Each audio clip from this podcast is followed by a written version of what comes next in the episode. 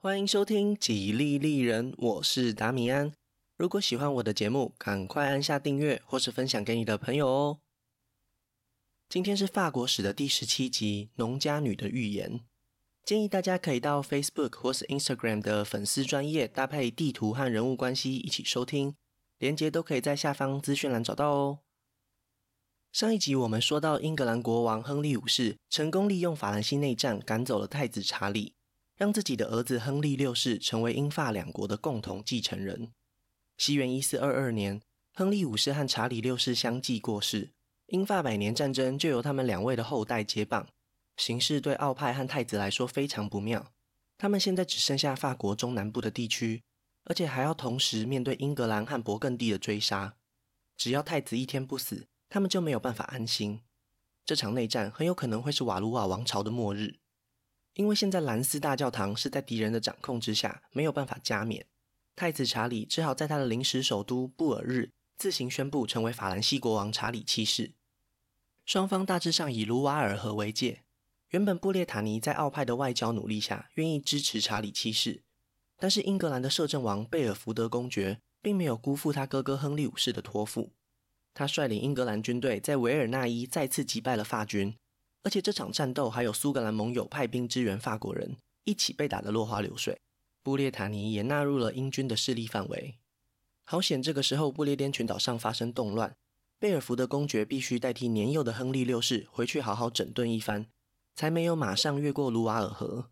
不过这也只是让查理七世在苟延残喘三年而已。西元一四二八年，英军决定将战场选在奥尔良，这座位于卢瓦尔河边的重要城市。从卡佩王朝以来，一直都是法兰西王室仅次于巴黎的重要据点，在地理上是个战略要地，可以透过水路轻易地掌握运输路线，也可以越过河流攻击法国南部。而且更具有政治意义的是，这里就是查理七世的党羽奥尔良派的老巢，只要能够打下这里，就是永远击溃他们的象征。在南北分裂又僵持不下的法兰西，一场关键的胜利就能够决定未来的走向。这种局势真的需要一个奇迹，谁也想不到，在危急存亡之秋，竟然要靠一位农家女孩。这位年轻的少女，她的名字叫做珍，其实就是约翰这个名字的女性版本。因为出身农民家庭，当时普遍来说是没有使用姓氏的习惯，所以就用了她爸爸的姓德克，合在一起，在中文世界里就变成了贞德。因为她的贡献，后来被封为圣人，所以就变成大家所熟悉的圣女贞德。贞德的故事非常神奇，她人生过去的十五年里几乎没有任何值得后人记录的，顶多是一个特别虔诚的女孩，在乡下的老家里面帮忙种田织布，几乎可以确定她将会在农村里结婚生子，结束平凡的一生。但是在她十三岁的这年，突然听到有一个声音在她耳边响起，她往声音的方向看过去，就是他们镇上的教堂。根据贞德自己的说法，她在教堂里看到了各种天使和圣人。指引了他人生的方向。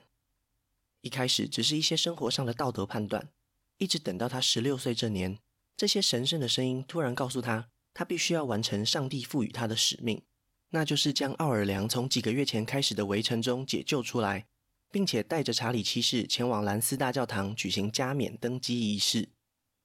我们把时间倒转到几个月以前，英格兰这边贝尔福德公爵派出了手下大将索尔斯伯里伯爵。率军进攻奥尔良，城里只有数千名士兵，而且这还是包括民兵的数量。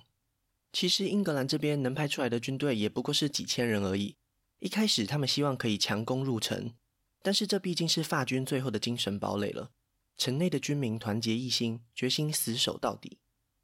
奥尔良这座城市的南方是一条紧邻城墙的河流，因为法军目前都在这座城市的南方，英军将主力部队都放在南方进攻。以免遭到敌人夹攻时迅速被突围。奥尔良和卢瓦尔河的另一边有一座桥梁连接，法军派遣重兵把守这座桥梁的防御塔。一时之间，英军也没有办法讨到什么便宜。第一波攻击结束后，双方都有伤亡。索尔斯伯里伯爵知道，如果继续硬攻，英军本来就不多的军队可能没有办法承受人员的伤亡。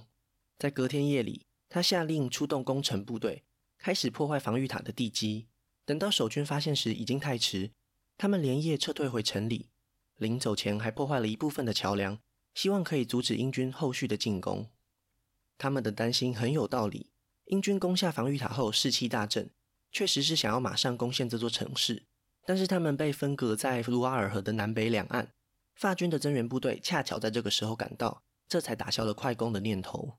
不过争取到的这一天实在太值得了，因为就在隔天，索尔斯伯里伯爵 （A.K.A. 英军最高指挥官）在防御塔上观察地形、研究战术时，被城内眼尖的守军发现，立刻展开炮击。虽然没有直接击中伯爵，但是飞溅的碎片让他身受重伤。一周后宣告不治。这个突如其来的惊喜并没有逆转局势，奥尔良还是十分危险。但是新上任的指挥官萨福克伯爵却非常小心，他不像前任那么积极进攻，他只想要用伤亡最小的方式取得胜利，那就是展开长期的围城。反正法军也没有办法发动大军来解围，如果真的有小部队增援，那就各个击破就好。他相信，只要英军坚持下去，是没有翻盘的可能。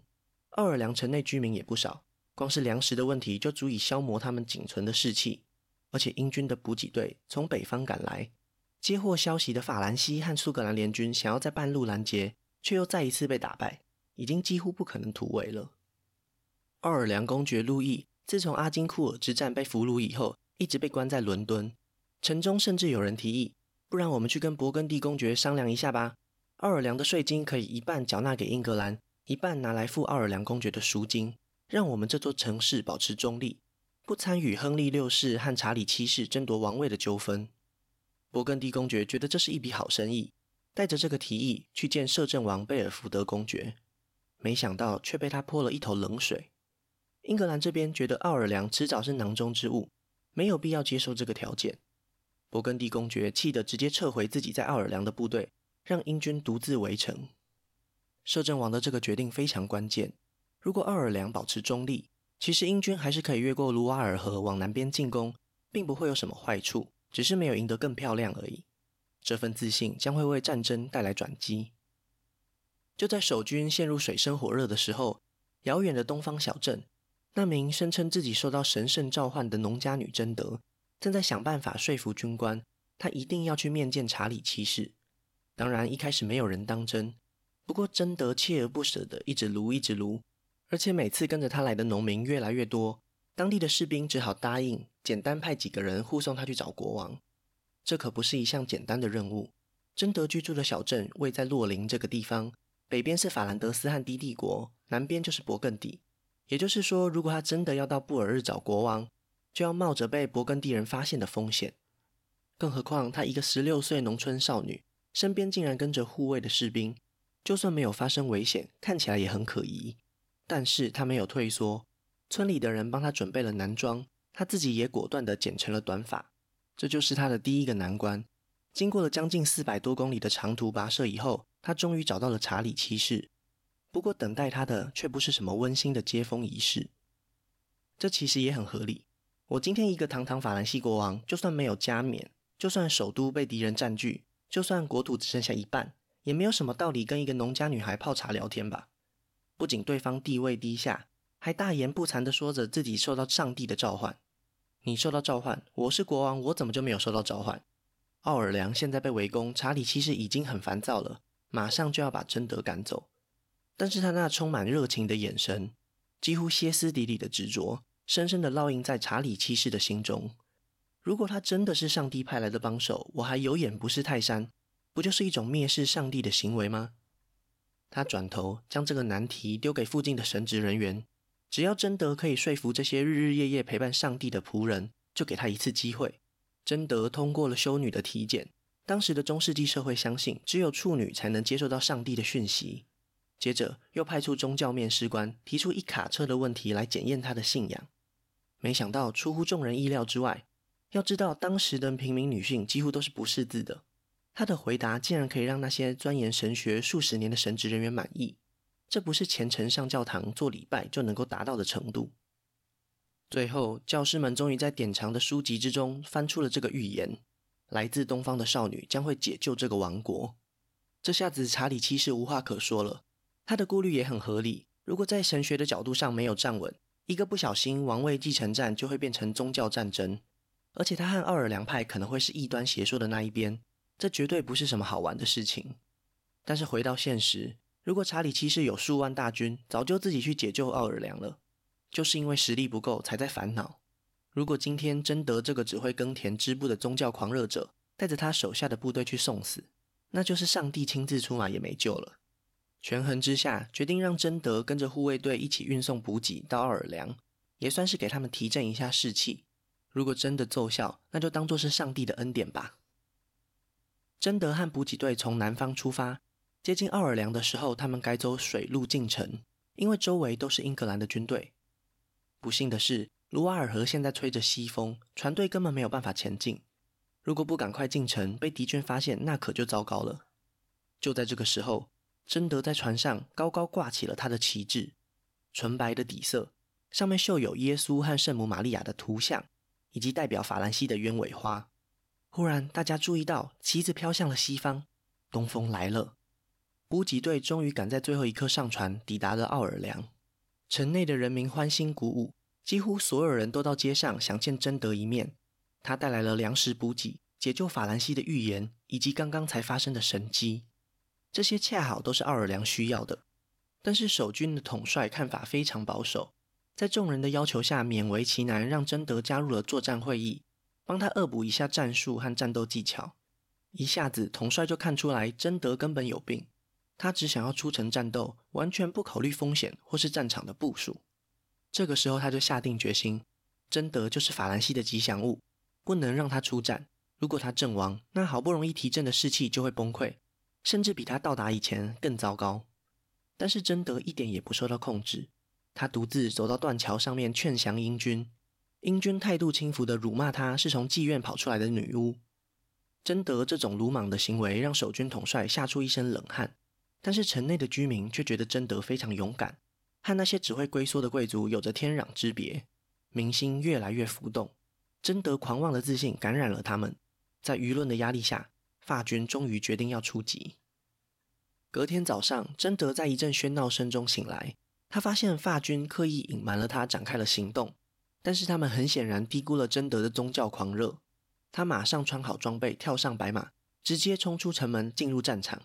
在众目睽睽之下，他又再次举起了他那面醒目的白旗，大声喊着：“上帝与你们同在！”战斗非常激烈，但是最后法军还是辛苦的拿下胜利。这次小规模的战斗让全城百姓的情绪沸腾，就连原本瞧不起贞德的士兵都被他身先士卒的精神给感动。在留下的历史记录里，贞德在战场上没有拿起武器真的杀掉任何一个敌人，但是他却总是冒着风险在战场第一线鼓舞士气，甚至在日常生活中也都和那些基层士兵打成一片。他的付出已经为他自己赢得了尊重。不过这一切只是刚开始。回到城里，法军统帅的角色几乎被架空。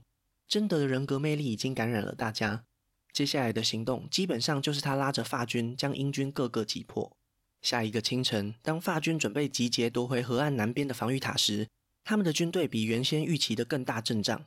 因为城里的百姓已经组织起民兵团，他们要和贞德一起奋战。英军在城南的军队全部集结到防御塔内，开始了顽强的防守。这比昨天在平原上的搏斗更加艰困。统帅建议，不如就把他们围困在塔上，等他们饿死就可以轻松获胜。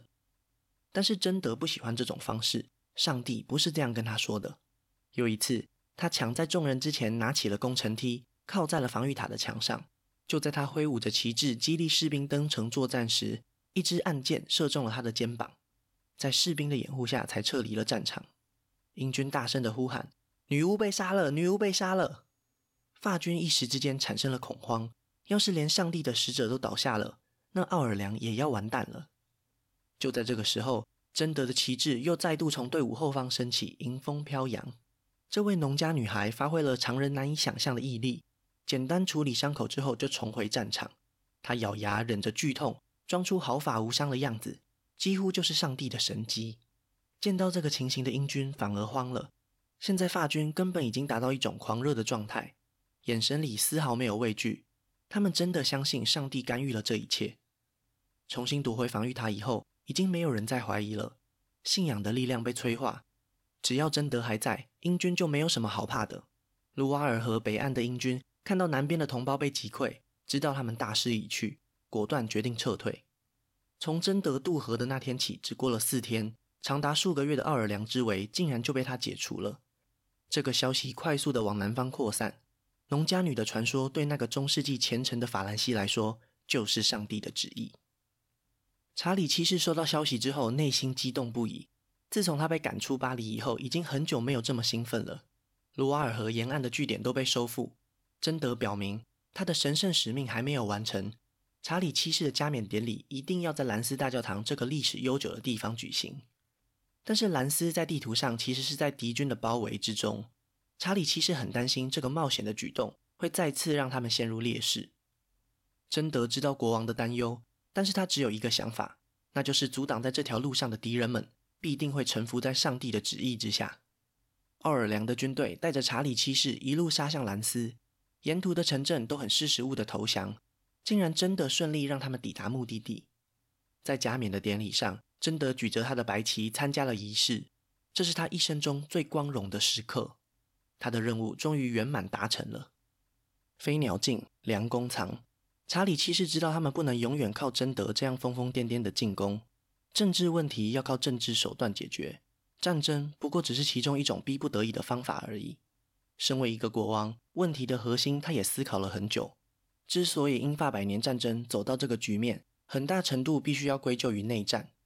当年他就是想要和勃艮第公爵和解的，只是奥尔良派的手下血气方刚，才酿成大错。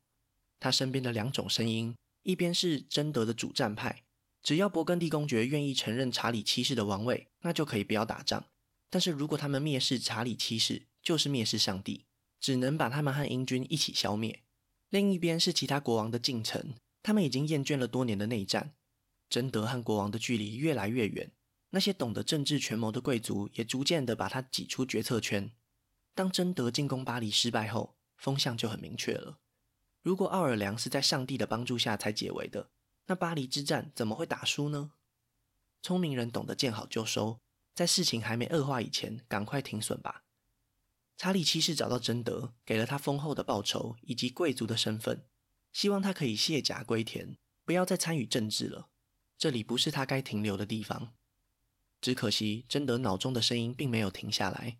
当勃艮第人围攻一座名为康白尼的城市时，他又想去解围。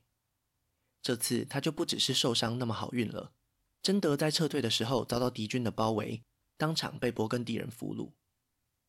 勃艮第人知道贞德一心想和他们作对，但是如果贞德死在他们手上，之后恐怕不好交代。于是他们马上就把贞德卖给了英国人，相信他不会在那里有什么好下场。果然，英格兰这边千方百计想要抹黑贞德，在鲁昂召开了盛大的宗教裁判法庭，只要能够证明贞德是异端邪说，就可以打击查理七世的王位正当性。但是贞德虽然不识字，脑子却很机灵，他只愿意回答他个人的经历，不愿意揭露自己和查理七世曾经说过什么。说得越多，就越容易被人找到破绽。宗教裁判官们还提出很多陷阱题，希望他可以说出一些违反基督教神学的内容，都被贞德巧妙地化解了。举例来说，裁判官问贞德：“你觉得自己会上天堂吗？”如果贞德说会，那就是违反了当时的教义。这个时候，普遍认为没有人知道上帝的决定。但是如果说不会，就可以抹黑贞德，自己都知道上不了天堂，一定是和魔鬼做交易。贞德回答：如果我不会，我只能祈祷上帝愿意降福在我身上；如果我可以上天堂，那也只能祈祷上帝可以继续接受我。虽然这种回答很模糊，但确实是贞德发自内心的想法。法庭于是将焦点转向了他的衣着打扮，最后贞德被指控的十二条罪名几乎都跟女扮男装有关，这确实在旧约里面可以找到是禁止的。贞德被关押的期间，为了防止被狱卒侵犯，一直都不肯脱下连身的男装，最后竟然将他送上了火刑场。为了避免他的遗骸被法国人拿去当做圣物，英军将他的骨灰撒向了塞纳河，永远陪伴法兰西。这边也要跟各位听众朋友提醒一下，关于贞德的生平资料非常丰富，因为他参与了两次中世纪最盛大的审判，一次是想要将他定罪，另一次是想要证明他的清白。第一次审判详细的记录贞德自己的发言，在宗教法庭上，他当然会尽力为自己的生命辩护。第二次大部分是他认识的人的证词，这个时候他已经获得王室和教会的肯定，所以这些资料难免都会有过度美化圣女贞德的疑虑。虽然贞德被捕时国王没有展开救援行动，但是得知他的死讯以后，查理七世还是十分悲愤。不过眼下应该要以大局为重，难道真的要和出卖贞德的勃艮第人一辈子斗下去吗？贞德的牺牲已经为他换取了极大的谈判空间。为了法兰西，查理七世决定和勃艮第人展开协商。勃艮第公爵好人菲利的妹妹之前嫁给了英格兰摄政王贝尔福德公爵，就是前面在讨论要不要接受奥尔良投降的两位主角。在好人菲利的妹妹过世以后，他们的关系急速恶化，让查理七世可以趁虚而入。西元一四三五年，勃艮第人秘密和查理七世在阿拉斯签订合约。贝尔福德公爵也在同一时间过世了。他一直都是反对查理七世联盟最关键的角色。当他在法兰西北部的一切都交给约克公爵以后，勃艮第和英格兰的同盟正式瓦解。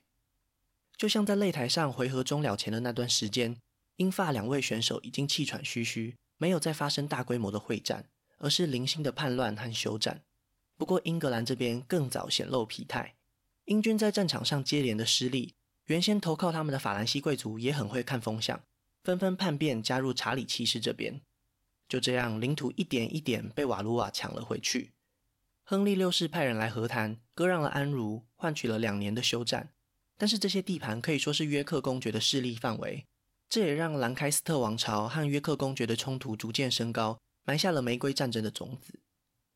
查理七世在这些年里大刀阔斧地进行改革，将那些作战能力不错的精锐部队留下来，建立了法兰西最早的常备军。如此一来，封建义务和贵族骑士的影响力逐渐下降。他还大量使用最新式的武器，也就是火炮。如果比较敏锐的听众朋友可能有发现，这集前面的故事里提到索尔斯伯里伯爵被火炮波及，怎么突然凭空就出现在战场上呢？其实火药在蒙古西征的时候就已经有出现在欧洲。只是一直没有被广泛的使用。百年战争最早期的时候，爱德华三世就已经有在克雷西使用火炮，但是因为影响力实在太小，所以就没有特别拿出来讲。当时的远程攻击主要还是靠长弓兵或是弩兵。不过在查理七世的委托之下，法兰西商人开始改良这种极具破坏力和威慑力的武器，有了明显的进展。在战争的最后十年，被大量广泛的使用。休战结束时，已经没有人能阻止查理七世了。他在西元一四五零年夺回了诺曼第，三年之后派遣大军进攻英军最后的根据地加斯科尼。在卡斯提永发生的终局之战，法军的大炮直接炸死了英军的指挥官，产生了决定性的影响。西元一四五三年，欧洲大陆的东西两边都发生了标志性的历史事件：东方的君士坦丁堡陷落，鄂图曼土耳其正式灭亡东罗马；大西洋的这一边，法兰西的旗帜重新挂上加斯科尼的城堡。英法百年战争终于结束了，在经历了好几次毁灭性的打击以后，法兰西还是站了起来。他们改头换面，采纳了更有效率的军事行政系统，建设自己的常备军，也开始使用最早的火器。在查理七世的领导下，重新收回高卢地区的领土，也为王权的提升铺平了道路。如果在查理七世的晚年真的有什么让他感到烦恼的，大概就只有两个人。一位是在阿拉斯合约中获得几乎独立地位的勃艮第公爵，以及聪明狡诈到有点可怕的太子路易。查理七世因为结束了百年战争而获得胜利者查理的称号，但是在太子路易的眼中却是软弱无能的爸爸。在国王还没过世以前，太子参与过几次叛乱，以及他自己组织的阴谋，但是查理七世最后都选择原谅。当路易最后一次反抗的时候，甚至还得到勃艮第公爵的庇护。父子两人从此没有再见面。当查理七世病危时，一直很希望见上太子一面，只可惜太子路易完全不领情。就在他的引颈期盼下，西元一四六一年，查理七世终于还是咽下了最后一口气。中世纪的尾声，伴随而来的是文艺复兴以及宗教改革。国际政治上，虽然英法两国还是会有纷争，但是法兰西已经将他的目光转向阿尔卑斯山的另外一边。不过，在那之前，渴望获得独立的勃艮第会是最优先处理的问题。瓦卢瓦王朝还会继续在欧洲大动干戈，扰动复杂的国际关系。那我们今天的故事就先分享到这里，下一集我会继续分享更多属于法国的故事。如果喜欢我的节目，真心希望大家可以订阅或是关注，也可以到 Apple Podcast 帮我评分留言，这会对节目有很大的帮助。另外，如果想要透过行动支持我，在下方资讯栏也可以找到小额赞助的连结哦。